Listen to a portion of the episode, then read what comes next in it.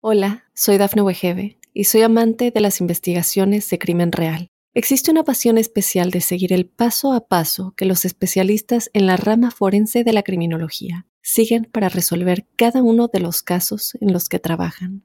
Si tú, como yo, eres una de las personas que encuentran fascinante escuchar este tipo de investigaciones, te invito a escuchar el podcast Trazos Criminales con la experta en perfilación criminal, Laura Quiñones Orquiza, en tu plataforma de audio favorita. En España se diagnostican cada año alrededor de 300.000 nuevos casos de cáncer, y a pesar de todos los avances que existen hoy en día en ciencia e investigación. La incidencia no hace otra cosa más que avanzar en todo el mundo. En 2020 se diagnosticaron unos 18 millones de cáncer y se calcula que en 2040 se podrá llegar a los 27 millones en todo el planeta. Hay datos que pronostican que uno de cada dos hombres tendrá cáncer y en mujeres el dato es todavía peor. Dos de cada tres mujeres podrían sufrir cáncer a lo largo de su vida. Además, la edad y la mortalidad del cáncer también tiene datos que asustan, ya que cada vez hay más casos en personas menores de 50 años. Hasta hace poco solo se hablaba de genética, de herencia o de suerte, pero hoy en día parece que la ciencia destaca en papel crucial que tiene el estilo de vida en la prevención y el tratamiento de esta enfermedad. Y en estos hábitos, sin duda, parece que la actividad física puede ser la herramienta número uno para combatir el cáncer, situando el ejercicio como la barrera más fuerte y eficaz, sobre todo en la prevención. Y para hablar de ello, hoy os traigo nada más y nada menos que a dos de los tres chicos de FISAC, Adrián Castillo y Pedro Valenzuela, que acaban de sacar un libro, no, un librazo, llamado precisamente El ejercicio, un muro contra el cáncer, hábitos saludables para combatir la enfermedad. Muy bienvenidos, Pedro, muy bienvenidos, Adrián. Muchas gracias por estar aquí en mi podcast. Muchas gracias a ti por, invitarnos. Un placer estar aquí. Un placer, un placer estar aquí contigo, Claudio, y ya lo sabes, que eres un referente para nosotros. Bueno, pues la verdad es que mm, os lo he dicho, eh, lo puse en redes sociales hace poco. Creo que habéis hecho es una obra de arte. Y creo que todos los licenciados en educación física tenemos la, obligación moral de comprarlo, de leerlo, de entenderlo, de promocionarlo, de, compartirlo. Ya he comprado cinco ejemplares. Eh, no sacar más libros, que me estoy arruinando, por favor. Porque me parece una pasada y, habéis hecho algo, algo único. Y me gustaría que los que nos escuchan entendieran precisamente toda la importancia que tiene el, ejercicio físico como prevención. Pero vamos a aterrizar en lo más básico, vamos a ir de menos a más. ¿Nos podríais explicar de manera sencilla, sé que es muy difícil esta pregunta, ¿vale? De manera sencilla, ¿qué es el cáncer? Sí, pues como dices, es una, gran pregunta que debe ser la primera, que ya sabes que llevamos décadas y décadas intentando responder a esa pregunta y todavía se desconoce mucho, ¿no? Tanto qué es el cáncer, qué lo condiciona, se habla mucho de azar. Pero bueno, por aterrizar a la, primera definición, pues podríamos decir que es algo así como eh, una enfermedad caracterizada por unas mutaciones descontroladas a, nivel genético que hacen que las células sigan creciendo, creciendo sin que podamos frenar ese crecimiento. Una curiosidad es que mucha gente cree que esas mutaciones solo se dan por el cáncer, pero no, siempre tenemos esas mutaciones desde nuestra etapa preembrionaria, tenemos mutaciones. El tema es que siempre estamos, siempre podemos controlarlas, tenemos esos mecanismos para controlar su crecimiento. El problema es cuando se da el cáncer, es cuando esos mecanismos que controlan ese crecimiento están empeorados. Ahora veremos más adelante seguro por qué se pueden empeorar esos mecanismos de control del cáncer. Pero es cuando perdemos ese control, cuando se descontrola el crecimiento de esas células y, y puede, darse, puede dar lugar al, tumor o al, cáncer. Eh, entendemos que, o por lo menos podemos intuir que mirando los datos de la Sociedad Española de Oncología Médica, por ejemplo, ¿no? lo que decía en la introducción, pasamos 18 millones en 2020 en el planeta Tierra a que se estima que puede haber 27 millones en 2040, o sea, es decir, una subida de un 49%, que, es muy, muy llamativo. Esto puede estar también ligado a la longevidad, o mejor dicho, a que cada vez, gracias a Dios, por, eh, medicación, por estilos de vida y, por otras características, vivimos más y hay más opciones que aparezca estas mutaciones que acabas de comentar y que haya más cáncer. Sin lugar a dudas. Pero tampoco vamos a echarnos toda la culpa a nosotros de que va a ser todo por el estilo de vida, que ya lo veremos más adelante. Una parte clave también es que cada vez vivimos más. El cáncer es una enfermedad muy asociada a la edad. Según se va deteriorando el organismo, esos mecanismos que hemos dicho que controlan el crecimiento, que controlan las mutaciones, se pierden.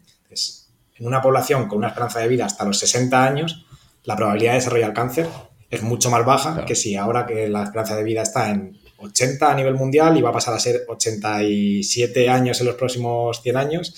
En España ya estamos cerca de cerquita de 90 casi. es simplemente ese aumento de la esperanza mm. de vida, que cada, que cada vez haya más población mayor, va a hacer que aumente esa incidencia. Ahora, en lo que sí que podemos poner nuestra mano es en todos los factores modificables. La edad, pues que sigamos aumentando esa esperanza de vida, bienvenida sea pero vamos a ver qué podemos hacer por, los factores modificables, eh, sí que prevenirlos.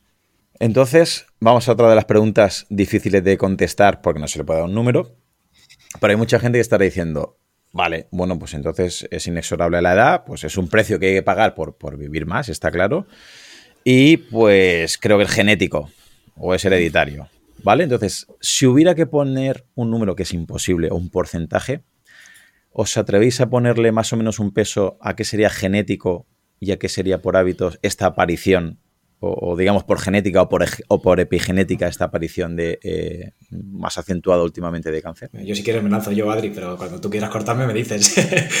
Eh, sí, sí, sí. Eh, una serie de cánceres que son asociados a la genética, quiere decir que son incluso, o sea, que eres más propenso a tener un cáncer porque es hereditable. Entonces, eso sí que puede ser más genético. En cuanto a qué factores genéticos y, y, sobre qué factor podemos, qué factores modificables y qué factores no modificables, vamos a llamarlo así, o sea, en qué parte podemos actuar. Eh, cuando yo no soy nada de acordarme de cifras, pero salió un Lancet hace poco mm. y era en prácticamente toda la población mundial, no sé, era una cantidad de personas, millones de personas, y intentaron estimar qué proporción del cáncer era asociable a factores modificables. Y en hombres era un 50%. En mujeres era un 30%. Lo otro serían factores no modificables. ¿A qué voy con factores modificables? Que aquí estamos hablando del ejercicio muro contra el cáncer, pero los factores modificables van mucho más allá de eso.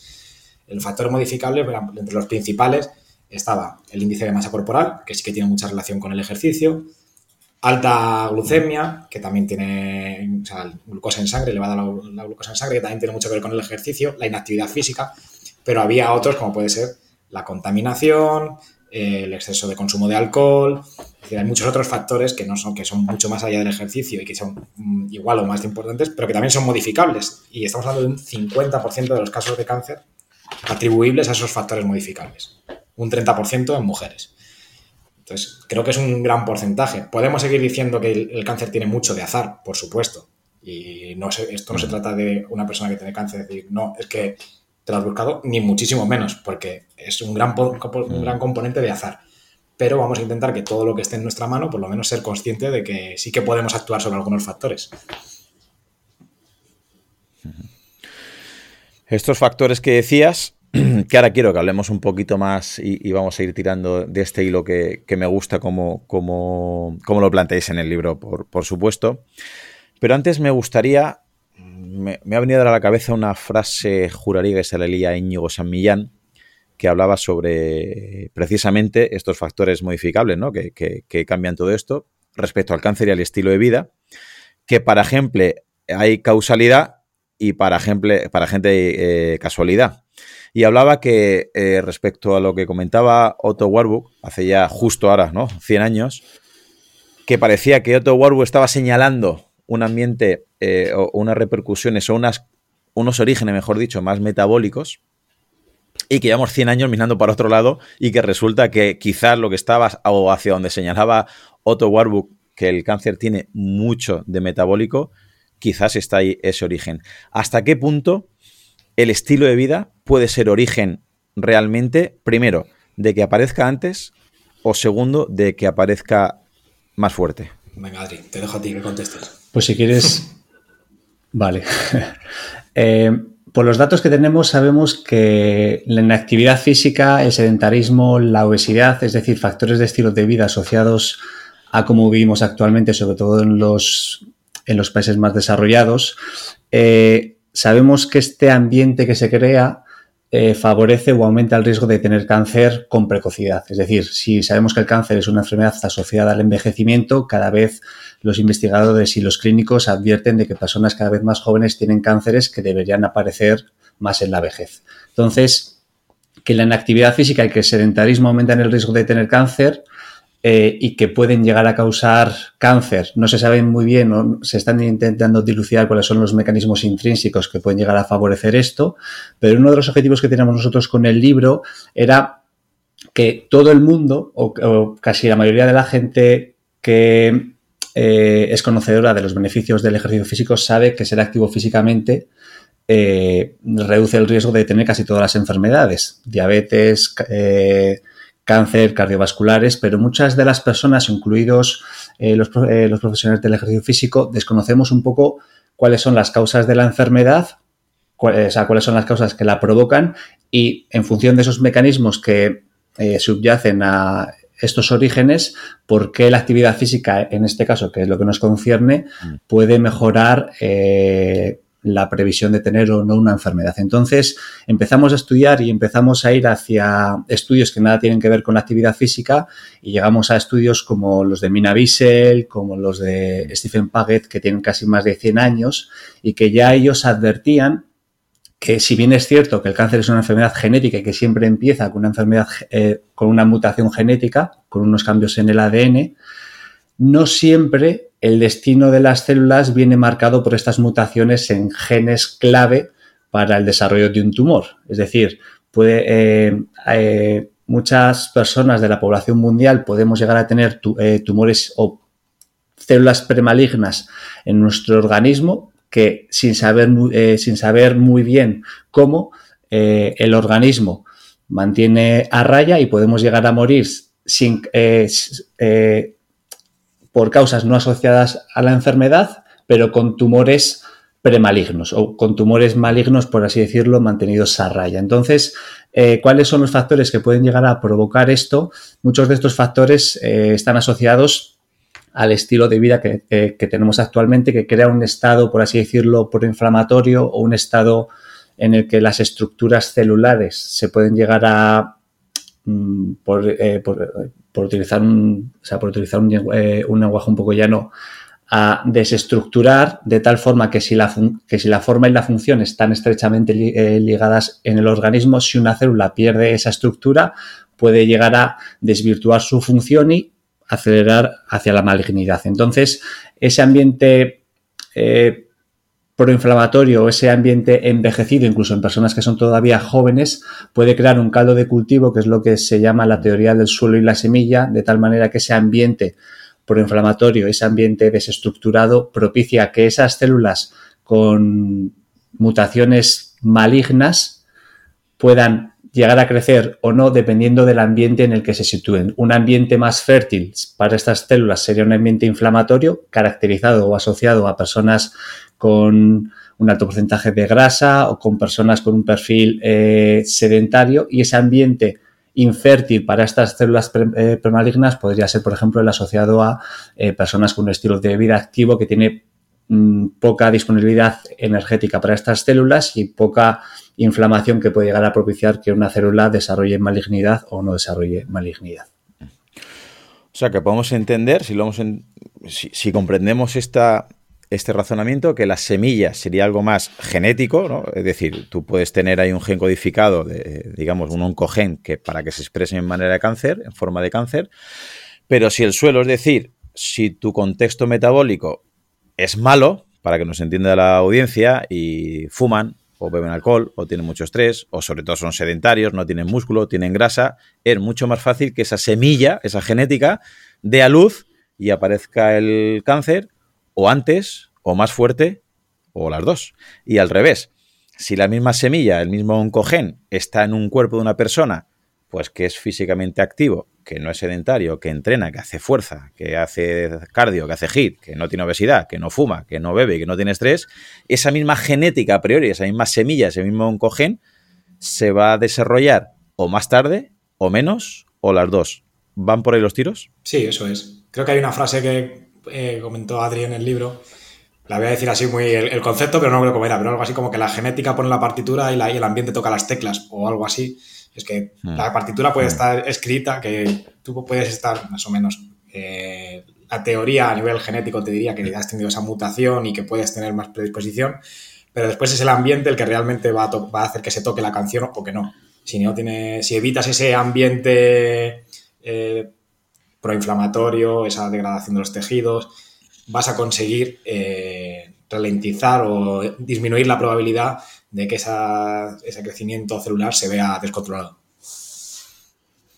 Y eso, que es a lo que quiero incidir ahora, está en nuestras manos. Por eso podemos entender que modificar es el, suelo, sí que lo podemos hacer. Y ahora puede tener que haber una frase, juraría que era de Carlos López Otín, que decía que ningún tratamiento podrá ser tan eficaz como una buena prevención respecto a este cáncer. Es decir, si nos anticipamos y empezamos a hacer un suelo que no sea fértil para esa semilla, para ese, para ese cáncer, seguramente será mucho más eficaz que una vez hayamos desarrollado esta patología, que ahora hablaremos todo lo que conlleva, la podamos vencer porque, como luego veremos, es bastante, por lo menos, compleja. Sin lugar a dudas, la prevención es clave. Pues no vamos a decir que, que, está todo en nuestra mano, como he dicho antes, porque no queremos evitar ese mensaje de está todo en nuestra mm, mano. Sí, sí lamentablemente no sabemos hasta qué punto tenemos en nuestra mano el poder de evitarlo, pero sí que sabemos que hay un gran porcentaje que es modificable, entonces pues sí, es, así, hay que hacer todo lo posible por prevenirlo antes, antes de que sea tarde, desde, la primera edad, vaya, que cada vez es un, algo también más preocupante, ¿no? Todo el tema del riesgo cardiometabólico en la infancia, las consecuencias que eso puede tener a largo plazo, pierdan peso o no, ya tiene unas consecuencias a largo plazo, pues es que ya desde la primera infancia a lo mejor estamos cultivando un poco ese, eh, alimentando ese caldo de cultivo del que hablaba Adri para el crecimiento tumoral, pues a lo mejor lo estamos alimentando desde las primeras etapas de la infancia. Hmm. Mira, yo soy profe de educación física en un instituto y ah, les hago un, test. He, pasado de los test de condición física a test de salud, de aguantar hmm. colgado un minuto, caminar, caminar, ¿eh? no correr, ya prohíbo correr, caminar 400 metros para hacer un estándar. Sentarse, levantarse sin manos, test de equilibrio, 30 segundos eh, flexiones con las rodillas apoyadas.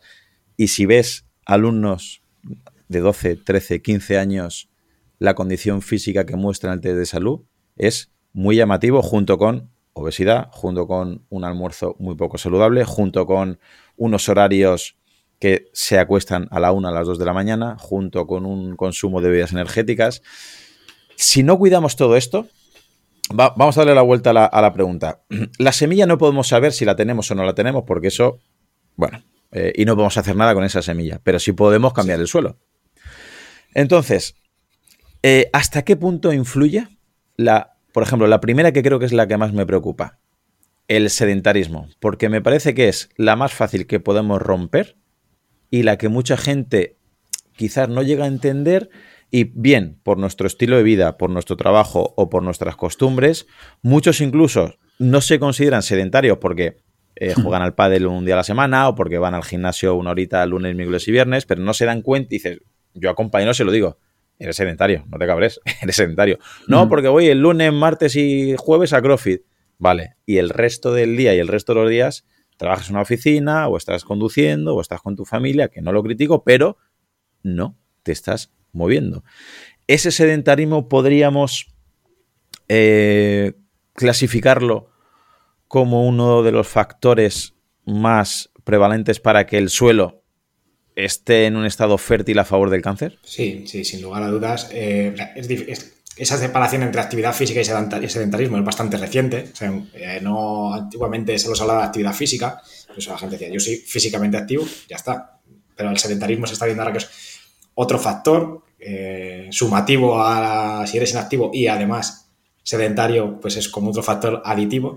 Y sí, ya cada vez más evidencia muestra que el sedentarismo per se también es un, un factor de riesgo. Es verdad que casi toda la evidencia científica se centra más en la actividad física, es decir, en esas dos horas de pádel que juega tu compañero, se centra más en el factor protector de eso que en los efectos perjudiciales del sedentarismo, pero sí que ya empieza a haber evidencia que muestra que el simple hecho de esas horas que pasamos sentados sin romper ese tiempo sedentario también es muy negativo para nivel de inflamación, de acúmulo de grasa, de mortalidad, de enfermedades cardiovasculares, o sea, más allá del cáncer también.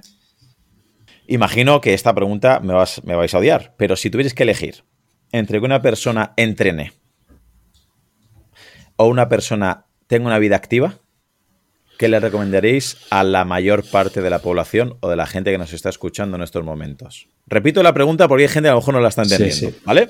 Hay gente que dirá... es, difícil hacer esa separación entre hmm. físicamente activo claro, Hay gente que dice, bueno, yo no tengo tiempo, también digo que me ha pasado al revés. ¿eh? Hay gente que dice, Claudio, no tengo tiempo para entrenar, mi vida no me da, pero te das cuenta que va andando al trabajo o va en bici sube por las escaleras, no por el ascensor. Va al mercado andando y trae las bolsas de la compra. Va por los peques al cole o las trascolar andando, va caminando y dices, es que tú no paras.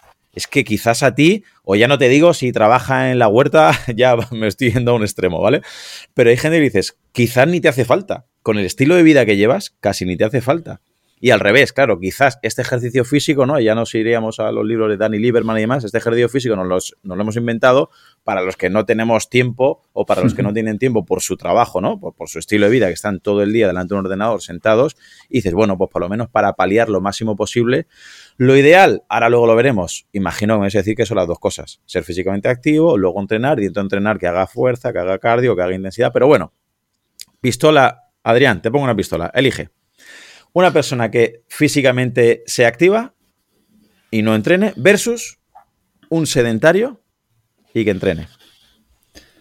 Yo tengo para responder qué preferiría yo para mi vida. Y yo para mi vida prefiero eh, tener una vida activa y entrenar menos que la vida que llevo actualmente, que soy una persona sedentaria. Llego a pasar hasta ocho horas al día en la silla y voy a entrenar casi todos los días, pero creo que a nivel de condición física el hecho de mantenerse activo de forma eh, regular una gran parte de horas del día se relaciona más con el estilo de vida que hemos llevado nosotros históricamente como especie, como, o sea, como vivían anteriormente nuestros abuelos, que siempre vamos a cómo vivían antes nuestros antepasados, que eso no significa que eso siempre sea mejor, pero en relación a los niveles de actividad física eh, sabemos que eh, el ser humano, por lo que dicen los estudios y la evidencia, eh, somos una especie que necesita niveles de actividad física, aunque sean ligeros o, eh, eh, moderados, pero en volúmenes muy elevados. Entonces, lo que sugiere es que niveles más elevados de actividad física, aunque sean en, a intensidades muy bajitas, lo, que puede ser pues superar esos 12.000 pasos, intentar ir al trabajo andando, hacer la compra, intentar sumar minutos de actividad física, creo que podrían llegar a ser eh, más beneficiosos que el hecho de llevar un estilo de vida muy sedentario, pasar las 8 horas y entrenar tus 30 45 minutos al día o cada dos días, porque además eso creo que lleva asociado muchas veces nosotros eh, aislamos los factores y pensamos que, bueno, si consigo entrenar mi hora y voy al CrossFit y tal, pero consigues desligar todo, lo que, todo lo que llevas asociado en tu día a día, que es el, sedentarismo conlleva muchas veces niveles, eh, niveles muy elevados de estrés que van asociados al trabajo, ves poco el sol, tienes muy poca interacción social, entonces el hecho de llevar una vida muy aislada, sedentaria, va asociado a otros factores que también sabemos que son muy perjudiciales para nuestro sistema inmunitario y para nuestra propia salud de forma integral, que no solo es el estilo de vida sedentario, sino todo lo que lleva asociado. Sí, yo también creo que cada vez más está más estudiado últimamente, ¿no? Romper el sedentarismo más que favorecer un entrenamiento, porque hay gente que al final, ¿no? Se vuelca en, pues quiero ser corredor, quiero ser crossfitero, quiero ser jugador y tiene un nivel X, un nivel dado, que obviamente está súper bien, no lo estoy criticando, faltaría más, pero yo creo que romper, como decíamos, este sedentarismo y ahí están, ¿no? Los, los eh, por ejemplo, con el pomodoro este, que mucha gente, pues cada 40, 45 minutos, se pone un descansito, hace unas sentadillas, hace unas dominadas, hace unas flexiones, o simplemente dar un paseo. Podemos intuir entonces que aquellas personas que no tengan tanto tiempo para entrenar, la ciencia demuestra que ir caminando o aparcar un poquito más lejos, dar un paseo en mitad del trabajo si puede ser, o hacer alguna reunión paseando o subir las escaleras, aunque parezca una chorrada porque son pocos minutos, estamos acumulando realmente mucho en salud y estamos sobre todo rompiendo ese sedentarismo y ya es una lanza o más de una lanza a favor? Sí, sí, está claro que eso ya es beneficioso. Es verdad que poniéndome un poco de abogado del diablo, también es necesaria alta intensidad, también es necesario entrenamiento de fuerza, por poner un ejemplo personal. Yo soy todo lo contrario a mi padre. Por ejemplo, yo entreno una hora o incluso dos horas al día, pero después me paso todo el día sedentario. Mi padre está todo el día andando, es muy físicamente activo, no es nada sedentario, pero después no hace entrenamiento de fuerza como tal.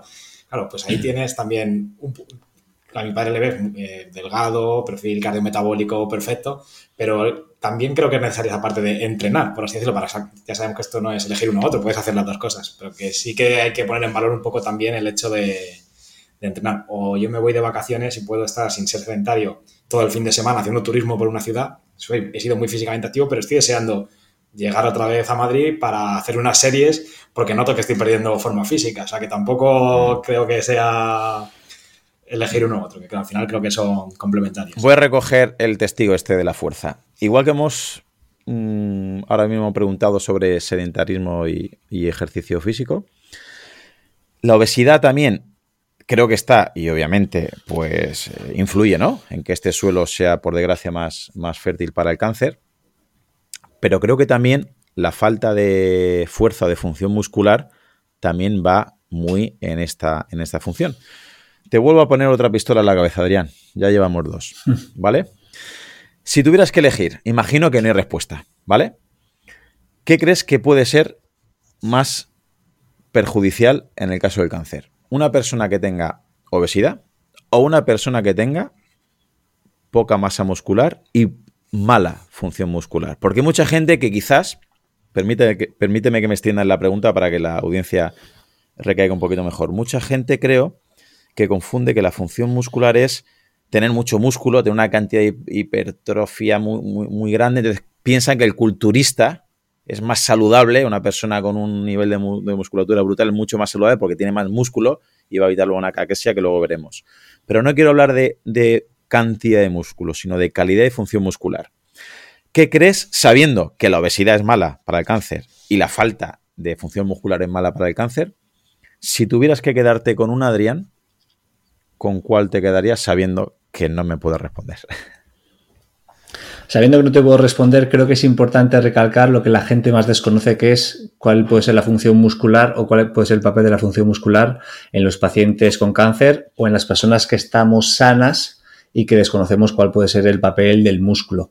Eh, todos sabemos que las personas que tienen obesidad o que la, la, eh, o, la, acumulación de grasa predispone a una serie de enfermedades que ponen en riesgo nuestra, salud, pero la disfunción del músculo o el, o el tener poca fuerza muscular o el hecho de que nuestro banco farmacológico, que puede ser nuestro banco farmacológico eh, biológico personal, que es nuestro músculo, tenga poca función, ese, esa función la desconocemos o la desconoce gran parte de la población. Entonces creo que es importante recalcar que en el ámbito del cáncer, el hecho de tener muy poca masa muscular o poca función muscular se relaciona de forma muy estrecha con el riesgo de morir por la enfermedad, porque al final el músculo consume una gran parte de los alimentos que puede llegar a consumir el tumor. Tampoco sabemos de forma muy clara cuál es esa relación que tiene el músculo a la hora de alimentarse de los posibles alimentos que pueda llegar a,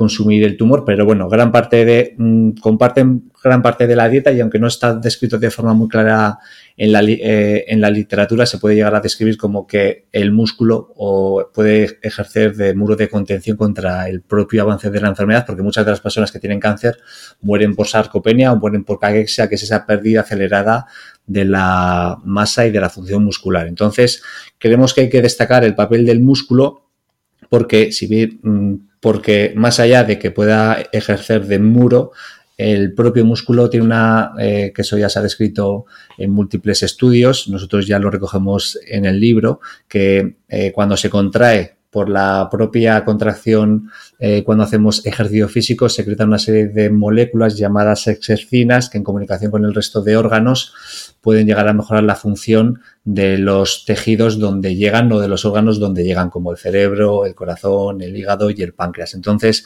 estas miocinas que son múltiples y muy variadas, eh, si ese músculo no es funcional o si ese músculo no está sano, eh, pues, no, pues no se secretan en esa buena medida y a nivel farmacológico, por así decirlo, que puede, a nivel polifarmacológico que se describe al ejercicio físico como una polipíldora, esa polipíldora que puede llegar a ejercer el músculo cuando se contrae mientras hacemos ejercicio físico, si ese músculo no está sano y si ese músculo no es funcional, pues puede no llegar a ejercer esos efectos beneficiosos que le presuponemos al ejercicio físico. Así que la masa muscular, por desconocida, en tanto en todas sus múltiples funciones, creemos que es importante que la gente lo valore porque muchas de las personas que tienen cáncer mueren por sarcopenia.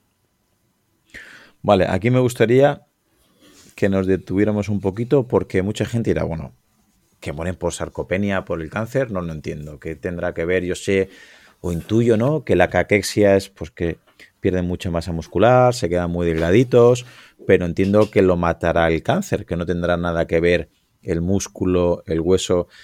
¿Qué nos podéis decir para que la gente entienda la importancia de tener ese mínimo de masa muscular, esa buena función muscular?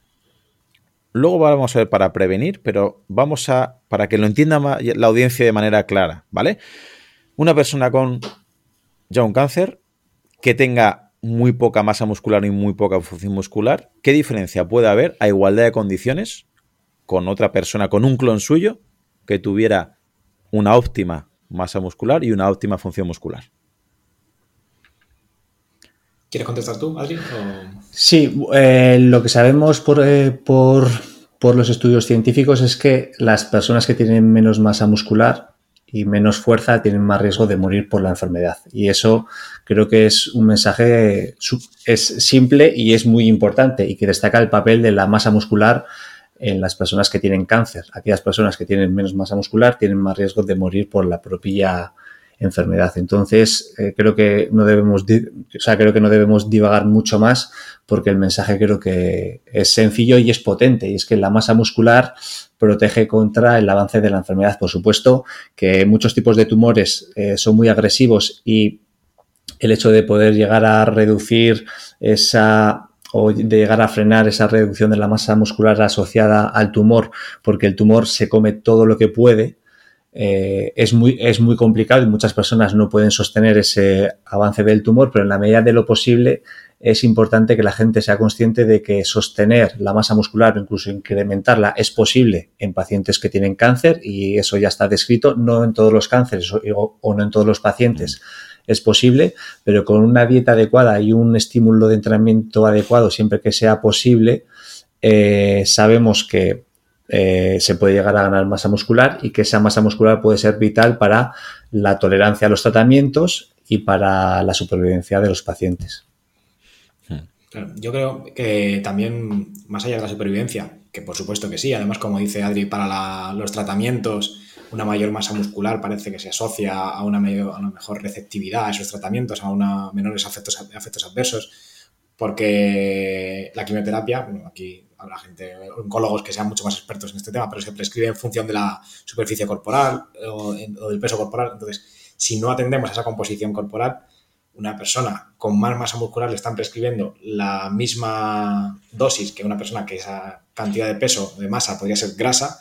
Entonces, la persona con más masa muscular toleraría mejor esa, quimioterapia. Y por otro lado, no nos debemos olvidar, más allá de supervivencia, efectividad, es la calidad de vida. La mm. masa muscular es clave para la funcionalidad de los pacientes cuando ves a pacientes caquécticos eh, que no pueden ni bajar las escaleras, al final mm, la supervivencia, por supuesto, es el outcome principal, pero la calidad de vida del paciente, la funcionalidad, es, clave también. Entonces, por eso la, masa muscular es, muy importante.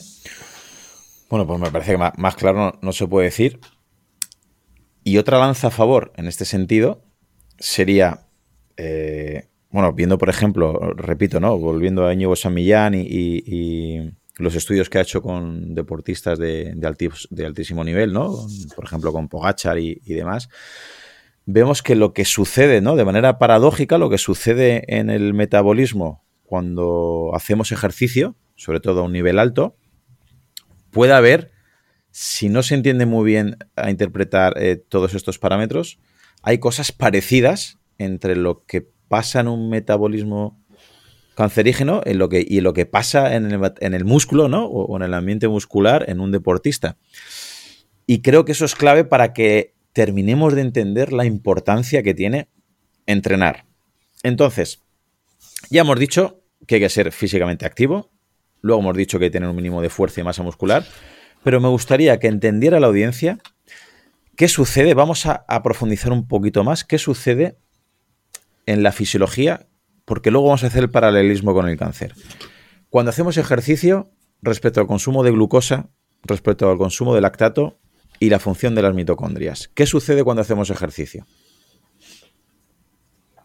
Pues cuando hacemos ejercicio, eh, a nosotros siempre nos gusta comparar, eh, siempre nos gusta poner eh, un ejemplo y es que cuando hacemos ejercicio físico, si tú haces una radiografía de cuáles son las constantes vitales o cuál es el análisis de sangre en ese momento de la persona que está haciendo ejercicio físico, que tiene una alta concentración de glucosa, tiene la tensión arterial elevada, la frecuencia cardíaca elevada, tiene eh, los niveles de colesterol elevados. Es decir, cuando tú haces eh, un análisis de lo que sucede cuando hacemos ejercicio físico, podría ser algo parecido a un síndrome metabólico en agudo que tiene como objetivo dar respuesta a los requerimientos energéticos del músculo para mantener la contracción muscular. Entonces, ese estrés fisiológico que ocurre cuando hacemos ejercicio físico tiene un paralelismo similar a lo que ocurre en el microambiente tumoral, que eso ya lo podremos hablar más adelante, pero el ejercicio físico no es más que un estresor que pone en jaque la fisiología de nuestro organismo de forma sostenida,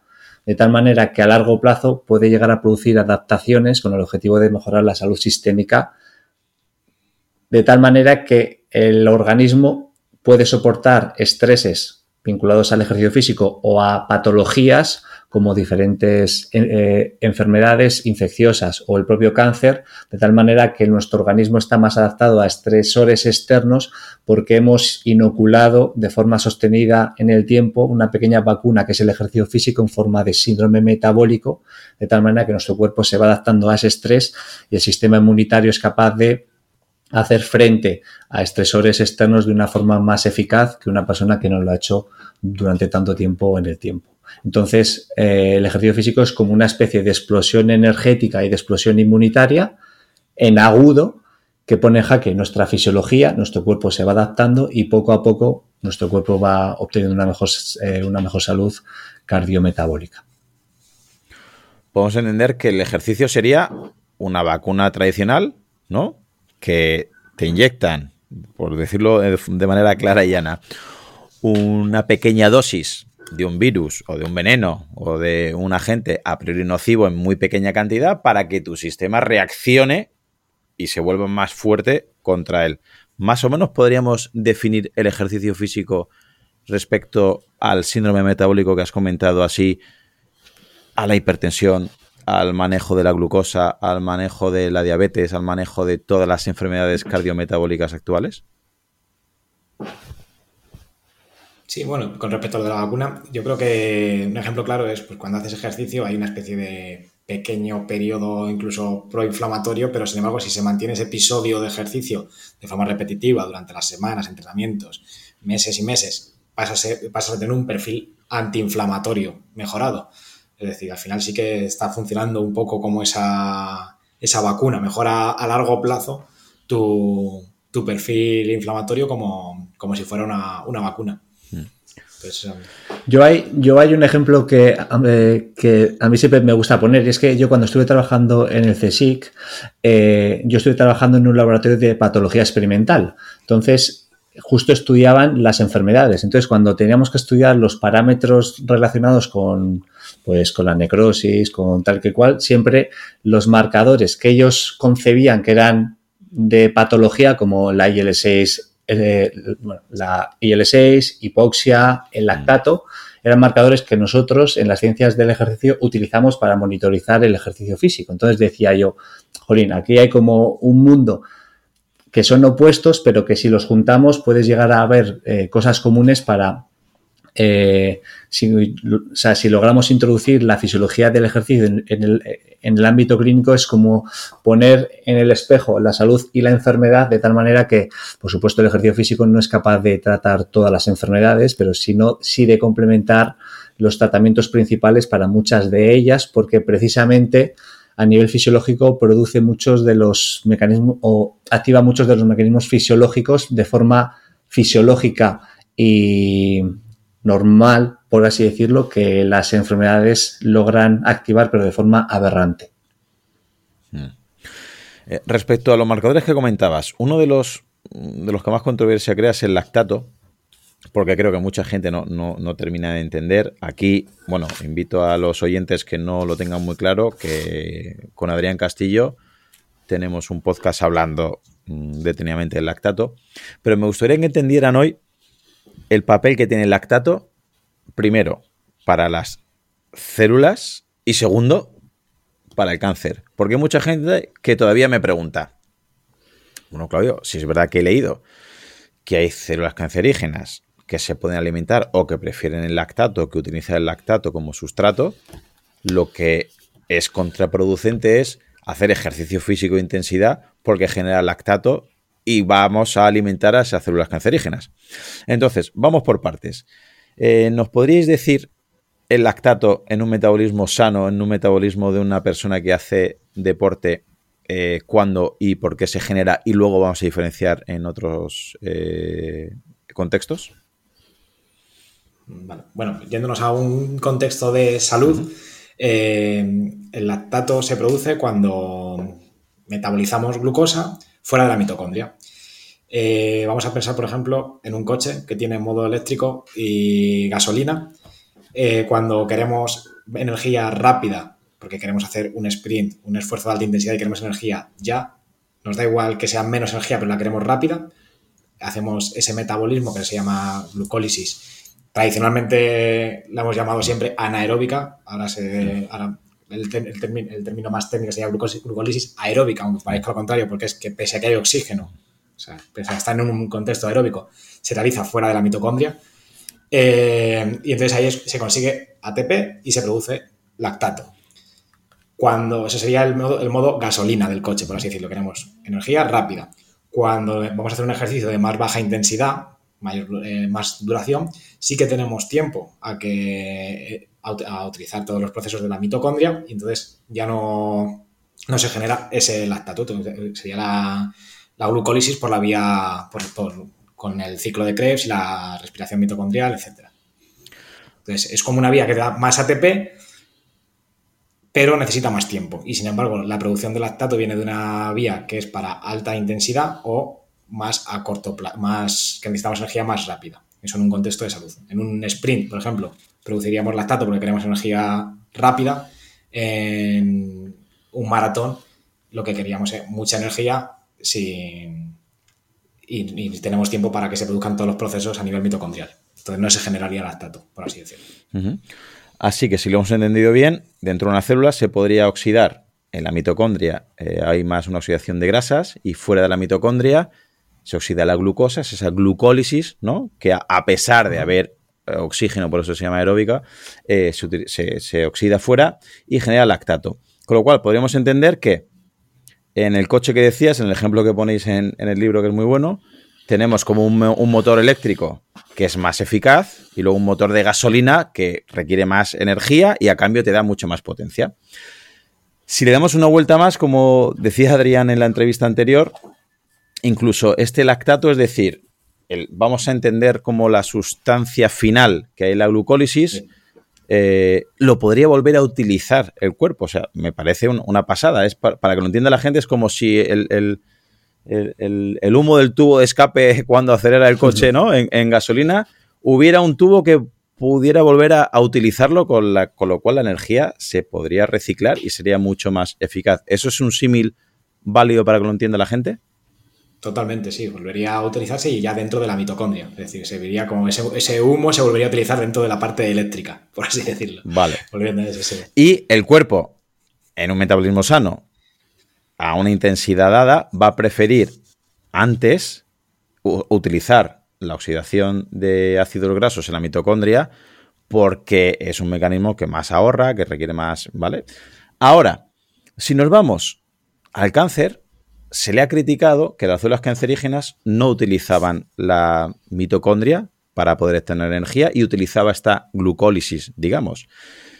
¿Qué puede decir ahora mismo la ciencia al respecto? ¿La célula cancerígena era porque no sabía utilizar esa mitocondria o resulta que como es tan desorganizada, es tan egoísta y quiere eh, energía de manera inmediata, lo que hace es utilizar directamente esta glucólisis aeróbica fuera de la mitocondria para comer ya porque es egoísta, es viajera y es inmortal, como dice Carlos López Otín en su libro. Hola, soy Dafne Wegebe y soy amante de las investigaciones de crimen real. Existe una pasión especial de seguir el paso a paso que los especialistas en la rama forense de la criminología siguen para resolver cada uno de los casos en los que trabajan. Si tú, como yo, ¿Eres una de las personas que encuentran fascinante escuchar este tipo de investigaciones? Te invito a escuchar el podcast Trazos Criminales con la experta en perfilación criminal, Laura Quiñones Orquiza, en tu plataforma de audio favorita.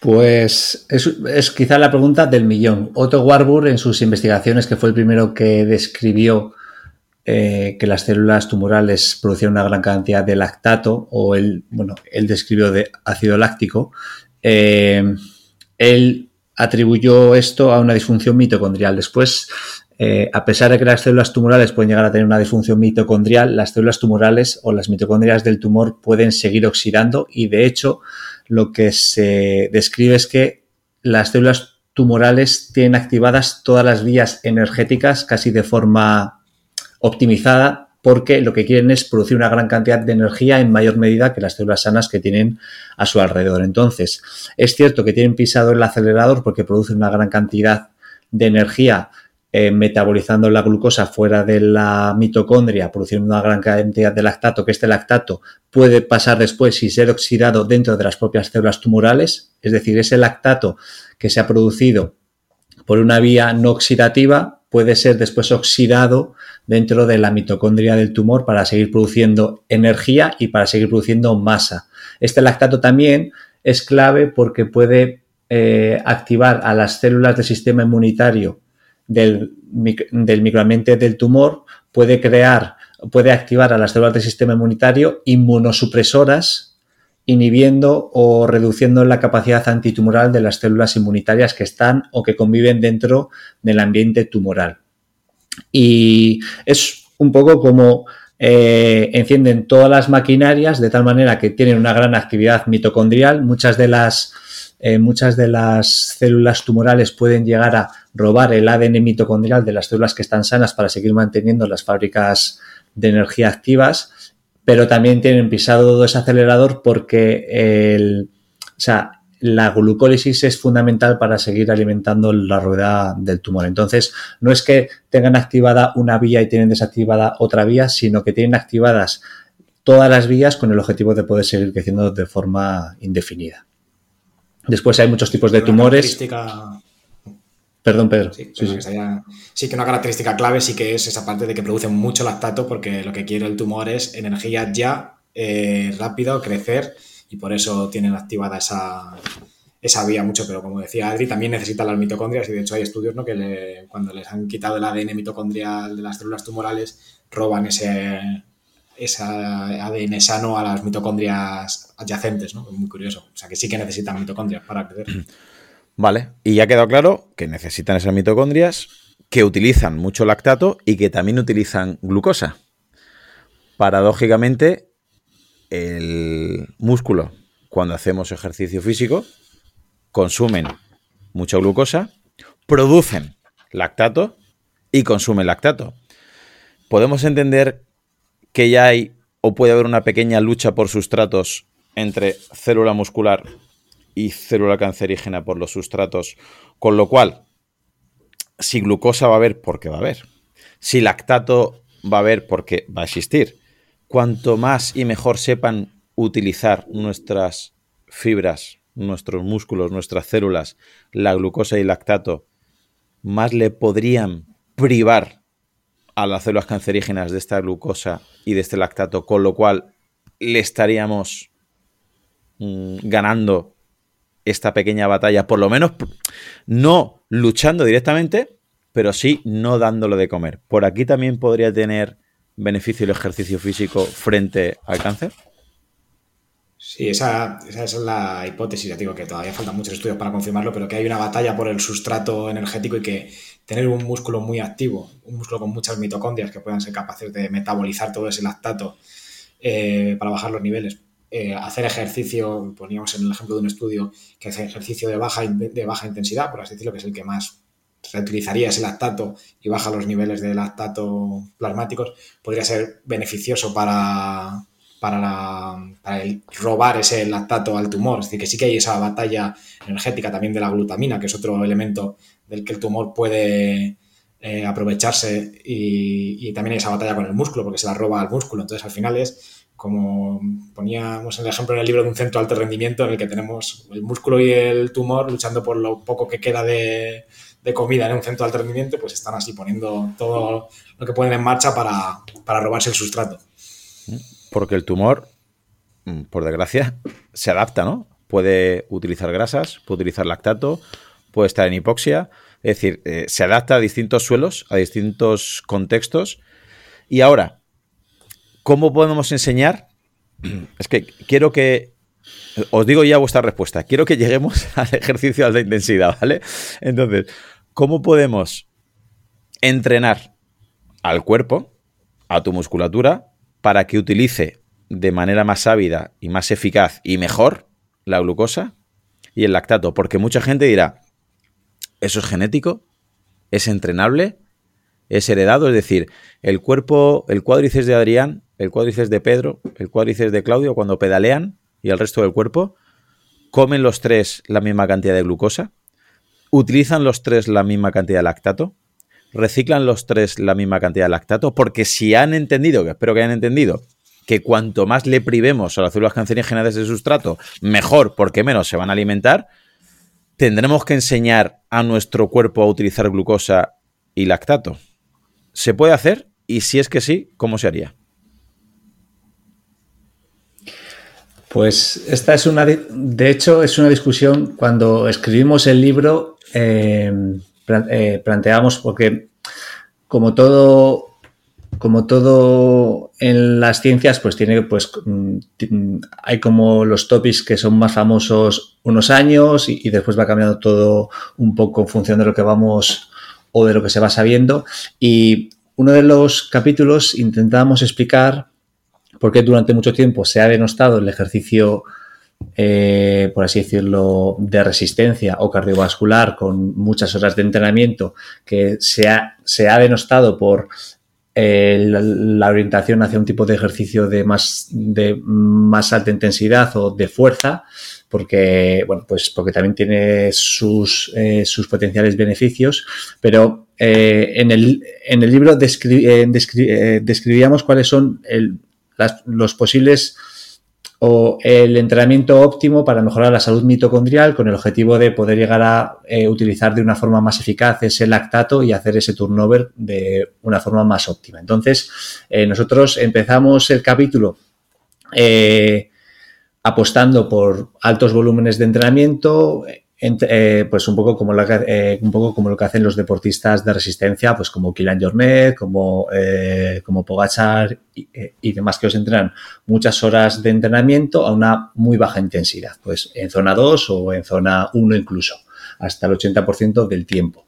Pero es cierto que Pedro ahí puso la nota y él, y él decía, claro, nosotros tampoco podemos fijarnos en los atletas de alto rendimiento porque no sabemos si eh, sus adaptaciones eh, vienen de cómo han entrenado durante muchos años o están así porque pueden permitirse entrenar muchísimo tiempo. Es decir, tampoco sabemos cuál es el tipo de entrenamiento ideal para producir qué tipo de adaptaciones, porque también sabemos que el ejercicio interválico de alta intensidad es capaz de mejorar el consumo máximo de oxígeno, incluso en deportistas de muy, eh, de muy alto rendimiento y en mayor medida incluso en deportistas que son o en personas que son sedentarias. Entonces, eh, tampoco sabemos la fórmula exacta, si sabemos que el entrenamiento de resistencia, por así decirlo, el continuo moderado, eh, sabemos que mejora el perfil mitocondrial y que es eficaz para mejorar la salud de las mitocondrias a la hora de poder metabolizar ese lactato o esa, eh, o esa glucosa, pero también sabemos que los inputs mm, de más, de más de alta intensidad también son suficientes y son óptimos, incluso en algunos estudios en mayor medida que los grandes volúmenes de entrenamiento para mejorar el consumo máximo de oxígeno o la función mitocondrial. Y yo creo que ahí Pedro tiene algo que decir porque Claro, nosotros nos fijamos en los deportistas de, alto rendimiento, pero ellos tienen un bagaje que también puede venir muy, eh, muy, determinado por su genética o por muchos años de entrenamiento, pero la población a la que vamos dirigidos o no tienen esas condiciones genéticas o no tienen esa disponibilidad de tiempo para poder entrenar. Entonces, tenemos que buscar fórmulas alternativas para, con los, con fórmulas de entrenamiento diferentes, intentar encontrar mecanismos que puedan llegar a, o, buscar eh, inputs que consigan mm, producir las adaptaciones que estamos buscando. No sé si Pedro ahí tiene... Sí, bueno, es que la, que la evidencia al respecto es muy observacional. Eso es. puedes decir, pues es verdad que los mejores perfiles mitocondriales lo tienen deportistas que hacen cuatro horas al día de Z2, ¿no? La famosa Z2. Pero eso no quiere decir que eso sea lo mejor. Y cuando te vas a estudios, a ensayos clínicos aleatorizados, no hay tanta evidencia que diga, pues es mejor la alta intensidad o es mejor la baja intensidad. Es, uno es mejor para la biogénesis mitocondrial, otro es mejor para mejorar la función de esas mitocondrias que ya están. Entonces, pues al final creo que yo no sabría mojarme en qué es mejor. Lo que sí que creo que cada una tiene sus beneficios. La alta intensidad, por ejemplo, se ha visto que produce más miocinas que la baja intensidad, entonces ya tienes ahí un beneficio, ¿no? Pues produces una mayor cantidad de, miocinas, tienes más, depende de qué miocinas estemos hablando, pero en concreto de la interleucina 6 parece ser que sí que hay una mayor estimulación, pues eso puede tener mayores beneficios a nivel inmune. Pero por otro lado, eh, para la biogénesis mitocondrial puede ser recomendable acumular muchas horas a baja intensidad. Entonces, creo que es una, un ten con ten, pues al final hay que hacer una, lo que viene siendo una programación de entrenamiento que juntas todo tipo de, estímulos y creo que esa es la, conclusión, que no es todo, todas las cartas a, una. Hmm. Imagino que aquí una pistola en la cabeza no te puedo poner porque no me podría responder respecto a, a A Pedro nunca se la vas a poder poner. Eso te lo digo yo. Comentabas antes respecto a la glutamina y también me gustaría que nos explicarais que, mm, este aminoácido en, en, el contexto en el que se ve favorecido de una cosa u otra, porque creo que es otro de los, de los sustratos, ¿no? Que también puede tener la paradoja de decir, bueno, si la glutamina yo he leído que está en el intestino, que está en el músculo, eh, hace muchos años, ¿no? Se recomendaba incluso para anabolizar, luego se vio que no, era tal, pero que es un, el aminoácido eh, que hay más en el cuerpo humano y demás. Y resulta que también hay tumores adictos a esta, a esta glutamina. ¿Nos podéis explicar qué función tiene realmente en un bando y en otro? ¿Contestas, Adri? Sí, bueno, pues la, glutamina al final es uno de los aminoácidos más presentes en, el músculo y como comentas es curioso que también, igual que estamos hablando antes de la batalla por el sustrato con el lactato, con la glucosa, pues también el, tumor es capaz de metabolizar esa glutamina.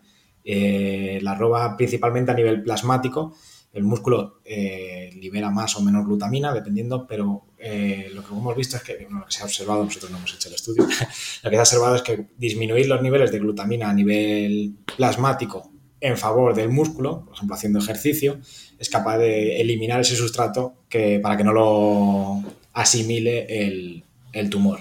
Entonces, pues ahí también entra ese papel del ejercicio, por ejemplo, el ejercicio de fuerza, porque si el músculo, si en condiciones de no ejercicio, el tumor empieza a chupar, por así decirlo, glutamina y robársela al, músculo, podemos llegar a ese estado también de caquexia.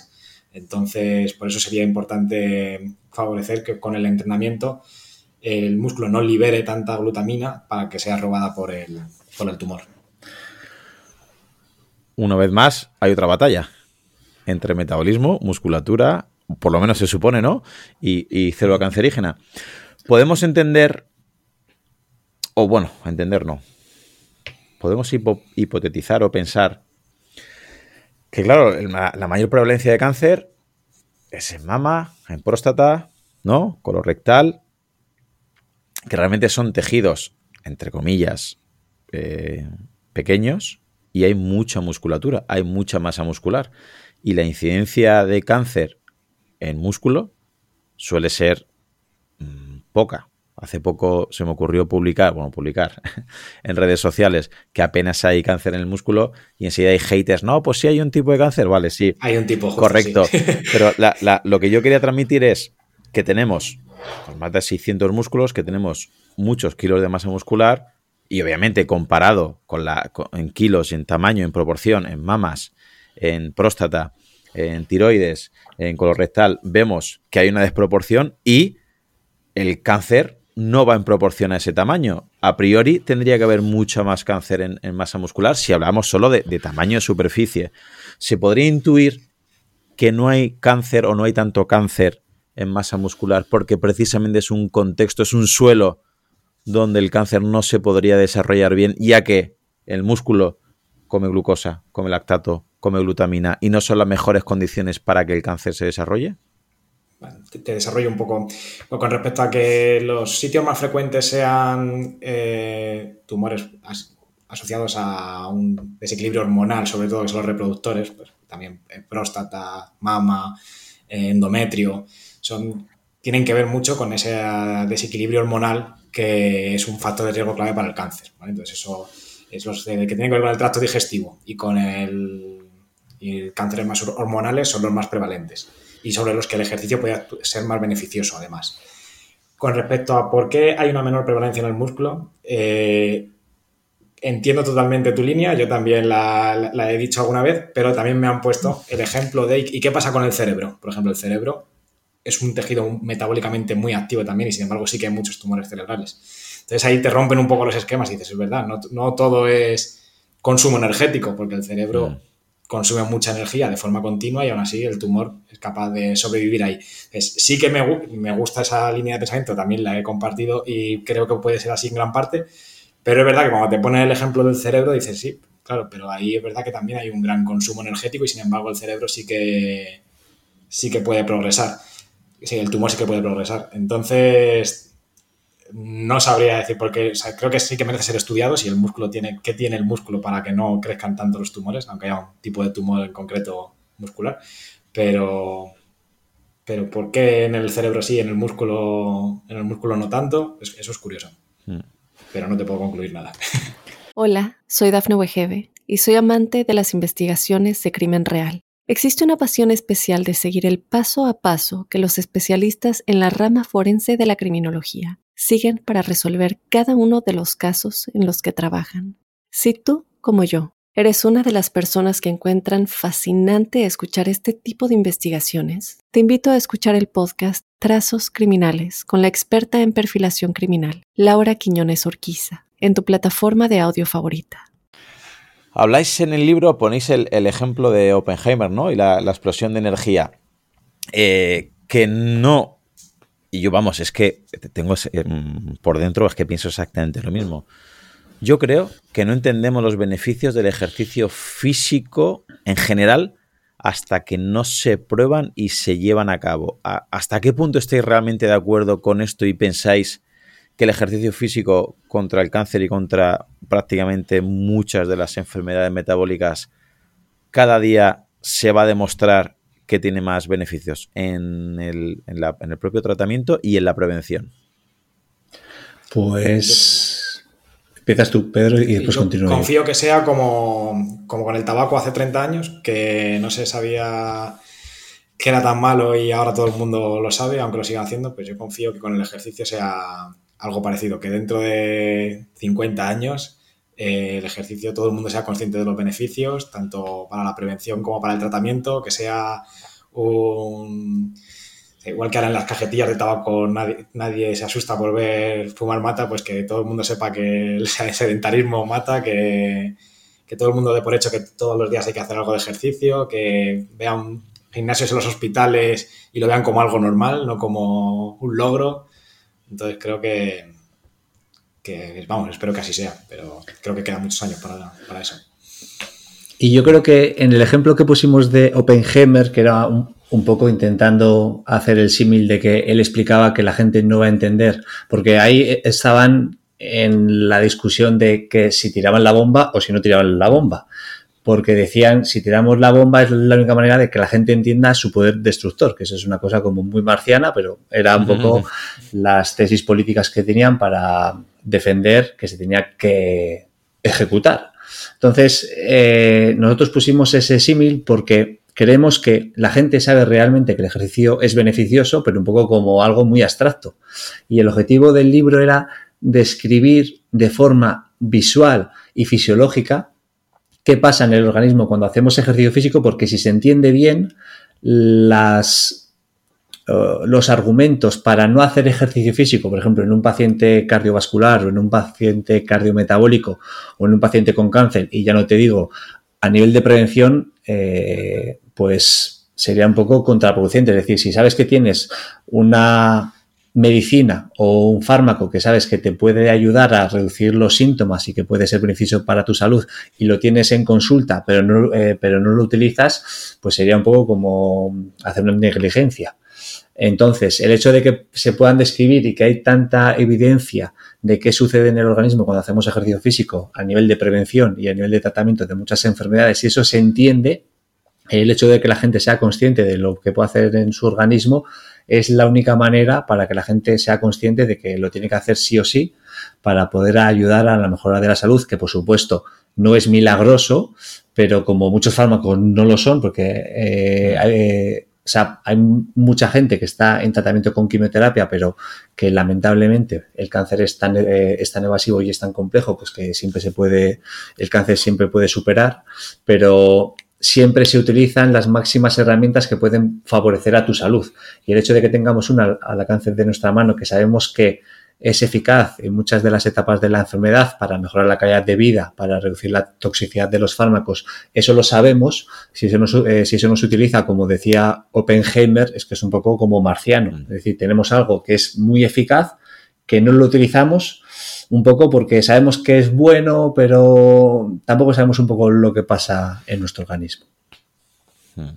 en nuestro círculo seguimos creyendo que todos somos conscientes de los beneficios del ejercicio, pero mm, solo hay que salir un poco a la calle y más en el paciente oncológico para saber que yo trabajo también con personas mayores, se tiende a fragilizar mucho a los pacientes, es verdad que a veces es muy difícil prescribir ejercicio en ciertas poblaciones, pero en vez de fragilizar lo que hay que hacer es un trabajo muy individualizado para en la medida de lo posible pues que aplicar ese, ese ejercicio ¿no? y entonces eso mm, en la eh, Alejandro Lucía pues, comentaba que hay que hacer ejercicio en todas las fases de la enfermedad en la medida de lo que sea posible pero llegar hasta lo, que sea posible pero hay que hacer ejercicio en todas las fases o sea que es seguro y, beneficioso mm. entonces creo que eso debe quedar en este paciente ya oncológico eh, porque antes hemos, sobre todo, ¿no? Hemos hablado en la prevención, pero incluso cuando eh, es, es, un, es, una herramienta que no sustituye, sino que ayuda ¿no? a la quimioterapia. Entonces, en este paciente oncológico, tendría un poquito más de cabida eh, el trabajo de resistencia, el de alta intensidad, el de fuerza, vida activa, todo en conjunto, o había, habría alguno de ellos que tiene un poquito más de ciencia detrás, de respaldo, en el momento que, repito, que la persona ya tenga el, cáncer y obviamente le, permita, pues eso, por, su fatiga, por su zona muscular, por, cómo se encuentre él. Sí, la evidencia lo que dice es que la combinación de todos, pues la alta intensidad tiene más beneficios a nivel científico, lo que está demostrado. La mayoría de estudios que han demostrado beneficios a nivel inmune ha sido con ejercicio de alta intensidad, sobre todo. Los que han demostrado beneficios en la masa muscular en pacientes con cáncer ha sido con ejercicio de fuerza. Entonces, cada, eh, cada parcela tiene su, ejercicio más adecuado y no tenemos que decantarnos por uno u otro. Si podemos, eh, habría que hacer todos. Unos tienen más beneficios a nivel cardiometabólico, unos tienen más beneficios a nivel muscular, unos tienen más beneficios a nivel óseo y todas las parcelas son importantes por ejemplo, la cardiotoxicidad, pues es un efecto adverso muy importante en, los, pacientes con cáncer. El entrenamiento de fuerza va a ser importante, pero no podemos dejar de lado el, ejercicio de resistencia en esos pacientes. En un paciente con sarcopenia no podemos dejar de lado el entrenamiento de fuerza.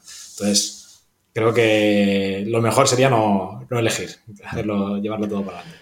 Eh, yo, por desgracia, no, es, es, muestra en igual a uno, no vale para nada, pero yo por gente que conozco que, ha pasado o, que está eh, en proceso, le pregunto, ¿no? Pues si le han hablado algo de, nutrición, de, o está con un fisioterapeuta o con psicólogos, y normalmente la respuesta es que no, y en algún caso es que sí, pero cuando ya le preguntas si le han prescrito, si le han recomendado hacer actividad física, la, muestra que yo tengo es, es cero. O sea que creo que todavía estamos lejos de conocer y lo comentáis vosotros, ¿no? Que, era un poquito la, idea de FISA, que, en un hospital, aparte del médico, esto es un nutricionista, esto es un psicólogo, esto es un fisio y este una persona, un licenciado en ciencia de actividad física del deporte, que prescriba y que supervise todos estos eh, esta herramienta que a nivel de tratamiento y de prevención creo creo que no tiene parangón incluso en el momento en el que se haga. Porque comentáis también en el libro tampoco quiero hacer demasiado spoiler, aunque creo que ya, el spoiler ya está hecho, que no es igual hacer el entrenamiento en pacientes oncológicos antes que durante que después. ¿Nos podéis más o menos eh, definir qué diferencias habría, grosso modo? Sí, en ese, en ese capítulo, que voy a intentar no desglosarlo mucho para que la gente siga comprando el libro, pero, sí, comentábamos algunos estudios que han, han comparado, por ejemplo, la efectividad de entrenar durante todo el periodo, desde que te diagnostican el cáncer, durante el tratamiento y posteriormente, a otro caso que es muy común, que es cuando el paciente le diagnostican, primero tiene el tratamiento completo y una vez que ya ha terminado el tratamiento, empieza a entrenar. Entonces, cuando se comparan esos dos tipos de perfiles, está claro que el que entrena durante todo el tratamiento tiene muchos más beneficios. ¿Cuál es el problema? Que, es totalmente comprensible, que mucha gente pues, piensa, ya tengo yo suficiente con el cáncer, con los tratamientos, como para ponerme a hacer ejercicio. Pero es que no se debe ver así. Y más, y más si nunca lo he hecho. Exactamente, y más si nunca lo he hecho, lo que tengo que hacer es estar tranquilito para pues, esa fragilización que decíamos que es que es normal, que yo entiendo que a nivel psicológico tiene que ser durísimo y, lo comprendo perfectamente. Pero con este libro tratábamos de por lo menos poner sobre la mesa la evidencia que hay y decir, bueno, por lo menos que se sepa que la evidencia dice que hay que entrenar en todo el proceso. Incluso actualmente está el, concepto de prehabilitación, mm. que es antes de una operación por cáncer, cuatro semanas antes, por ejemplo, ponerse a entrenar para mejorar la forma física ¿Para qué? Si me van a operar luego mm. y voy a tener que estar en cama. Exactamente por, eso. Porque te van a operar luego y van a disminuir el riesgo de efectos adversos, la caída de, esa funcionalidad va a disminuir menos si con esas cuatro semanas, ya me dirás tú que puedes conseguir cuatro semanas, pues se consigue. Mm. Imagínate si ya llegamos a ese, a ese proceso con un entrenamiento de toda la vida, pues mucho mejor. Pero incluso si ya te pilla de última hora, pues hacer ese periodo de prehabilitación, que está, está viendo muchos estudios ahora al respecto, ya parece ser beneficioso. Entonces, con ese capítulo lo que mostramos, lo que queremos mostrar es que lo importante es que se empiece cuanto antes, no esperar a haber terminado ya todo el proceso de tratamiento para, intentar recuperar la forma una vez que ya me he curado. Sí, vamos, en, el libro lo volvéis a remarcar y, y, soy de cifras muy malo. No sé si son 9.800, 9.700, pero son el número de moléculas, ¿no? Que generamos y estimulamos al hacer ejercicio físico. Y repito, que luego hay críticas por todos los lados, que siempre digo, ojalá hubiera un fármaco que igualara al ejercicio físico, que por desgracia no hay, que no es una crítica a los fármacos, que viva los fármacos y gracias a los fármacos hoy en día pues hay magia, ¿no? Tienes una apendicitis y hoy en España es casi un, entre comillas, un, vamos, eh, y hace años en otros países te puede costar la vida. Pero si una píldora, si un medicamento, si un fármaco pudiera eh, encapsular, pudiera emular el estímulo que crea el, ejercicio en el metabolismo para la prevención y tratamiento, me parece que sería el fármaco más valorado, más, más vendido del mundo, eh, tuviera el precio que tuviera. No sé si estáis de acuerdo. Sí, sí, y aún así no nos lo tomamos. Y, la gran, proporción de la población no se lo toma. Y aún así no lo tomamos. Y respecto al futuro, ¿Cómo veis eh, la inmunoterapia? ¿Nos podéis describir más o menos estas futuras investigaciones? ¿Cómo veis? Eh, ¿Hasta qué punto pensáis que pueden eh, marcar un antes y un después en esta, en esta patología? Pues es un poco como está...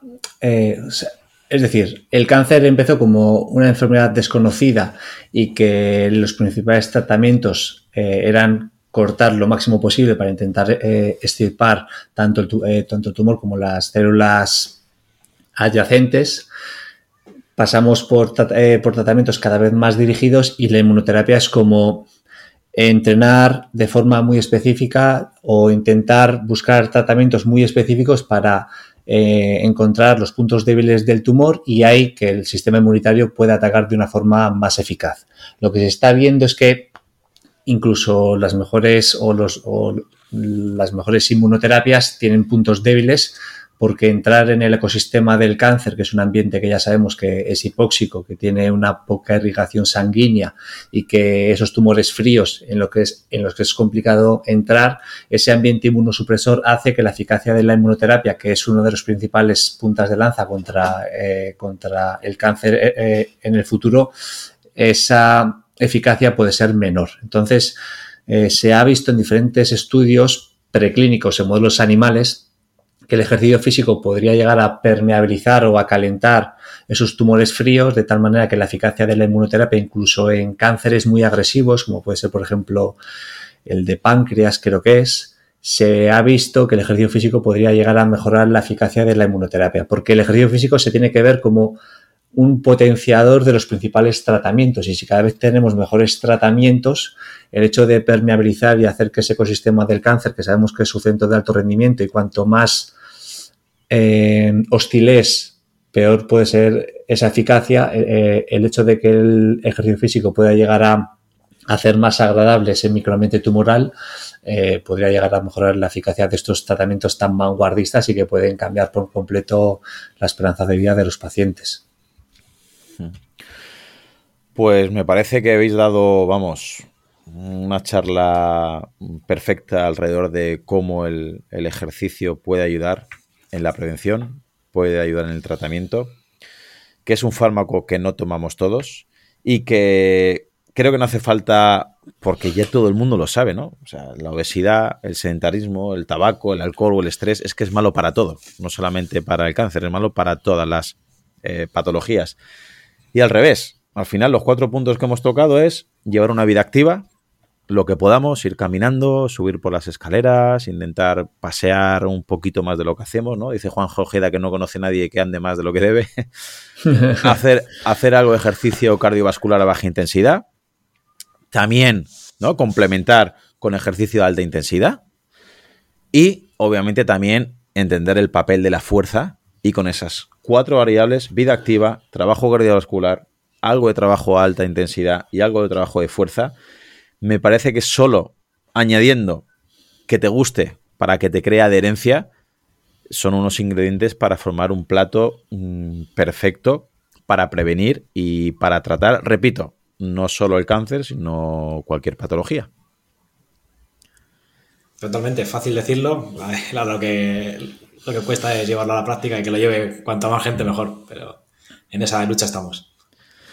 Pues nada más, os mando un abrazo muy fuerte, os quiero agradecer que os hayáis pasado por aquí, porque imagino que ahora con el lanzamiento del libro iréis pues hasta arriba.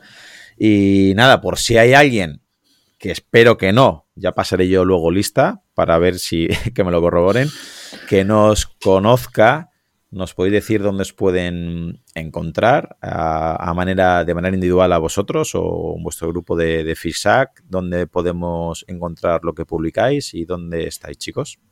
A Pedro en Alcalá. pues nos pueden encontrar de forma grupal eh, como FISAC. Bueno, eh, somos FISAC y somos una plataforma de divulgación científica que tenemos todas las redes sociales disponibles excepto YouTube, porque nos da mucha vergüenza, pero en todas las demás estamos. Y después, de forma individual, pues eh, Pedro, bueno, que se describa Pedro qué es y qué es lo que hace. Yo soy lo primero de FISAC, pero también soy, eh, mi trabajo principal es investigador en el Hospital 12 de Octubre, en un grupo que se llama Actividad Física y Salud, eh, y aparte profesor asociado en la Universidad de Alcalá. ¿Y, Adri? Y yo estoy a punto de doctorarme porque Pedro es mi director de tesis, así que es como, bueno, es como mi mujer actualmente. Y nada, eh, pues estamos en este proyecto que es FISAC y que llevamos ya casi 10 años, creo que vamos a hacer, o creo que ya hemos hecho, y esperemos que sigamos muchos años más. Muy bien, pues repito para todos, el ejercicio, un muro contra el cáncer, hábitos saludables para combatir la, combatir la enfermedad, un libro más que recomendable. 19.90, ¿cuánto tiempo habéis estado para escribir esto? ¿Se puede, se, puede decir o no? Si no le da vergüenza a Adri, porque empezamos a escribirlo antes de la pandemia. Sí, sí, sí. bueno, pero pues, eh, es que yo soy muy malo con los plazos, pero es cierto que el tiempo de reposo y el tiempo de leer y el tiempo de informarnos queremos que ha sido un libro mucho más completo. Sí, creemos que ha merecido la pena. Y sobre todo creo que hemos acertado porque es cierto que estamos en esa disyuntiva de si lo publicamos con una editorial o no lo publicamos con una editorial, porque al final, eh, bueno, pues sabemos que hay esas luchas entre que si la editorial, se, pues que si se queda mucho, que si se queda poco, mm. que si nosotros podemos llegar por nuestra cuenta y demás, pero creemos que el hecho de poder mm, publicar con una editorial tan potente y que al final tiene cabida en casi todos, casi todos los lugares del mundo, eh, creemos que el altavoz es mucho más potente y queremos que hacer una buena edición porque realmente nos han respetado en todos los puntos del libro, o sea que no nos han cambiado ni una coma más allá de o sea, más allá del estilo, pero que no nos han dicho esto, o sea, esto puede salir o, esto no puede salir. Así que estamos muy contentos en ese sentido. Muy bien, chicos. Pues yo en lo personal, eh, como profesor de educación física, como padre, como marido, como hijo y como amante de la salud, os doy las gracias por escribir este libro de verdad. Pues muchas gracias a ti por, por, leernos. a todo el mundo. Os mando un abrazo fortísimo. Un abrazo fuerte. Un abrazo. Y hasta aquí el episodio de hoy. Probablemente si tienes la capacidad de disfrutar de este contenido, tendrás la suerte de vivir en un lugar y en un contexto que con muy poco podrás hacer mucho, como cambiar y salvar vidas. Por ello te pido que si te ha gustado el contenido o te ha aportado algo de valor, el mejor regalo que me puedes hacer es que te unas a mi equipo de donación para que ayudemos juntos a que otros puedan vivir y además hacerlo de la manera más saludable y digna posible. Gracias a Pablo Melchor y Ayuda Efectiva, tenemos un equipo de donación destinado a un fondo de salud, donde el dinero que inviertas te aseguran que es la manera más eficaz demostrada para salvar vidas en los países más necesitados con programas como prevenir la malaria, incentivar la vacunación en los más pequeños y combatir el déficit de vitamina A, como ya vimos en el episodio 120. Si quieres colaborar, te espero en mi equipo en ayudaefectiva.org barra profe Claudio Nieto. Tu contribución, por muy pequeña que sea, podría marcar una gran diferencia, ya que con todas nuestras donaciones juntas generaremos oportunidades para aquellos que más lo necesiten. Muchas gracias.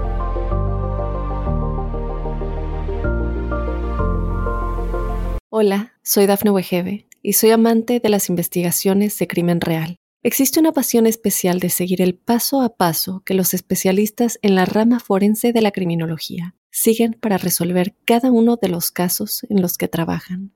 Si tú, como yo, ¿Eres una de las personas que encuentran fascinante escuchar este tipo de investigaciones? Te invito a escuchar el podcast Trazos Criminales con la experta en perfilación criminal, Laura Quiñones Orquiza, en tu plataforma de audio favorita.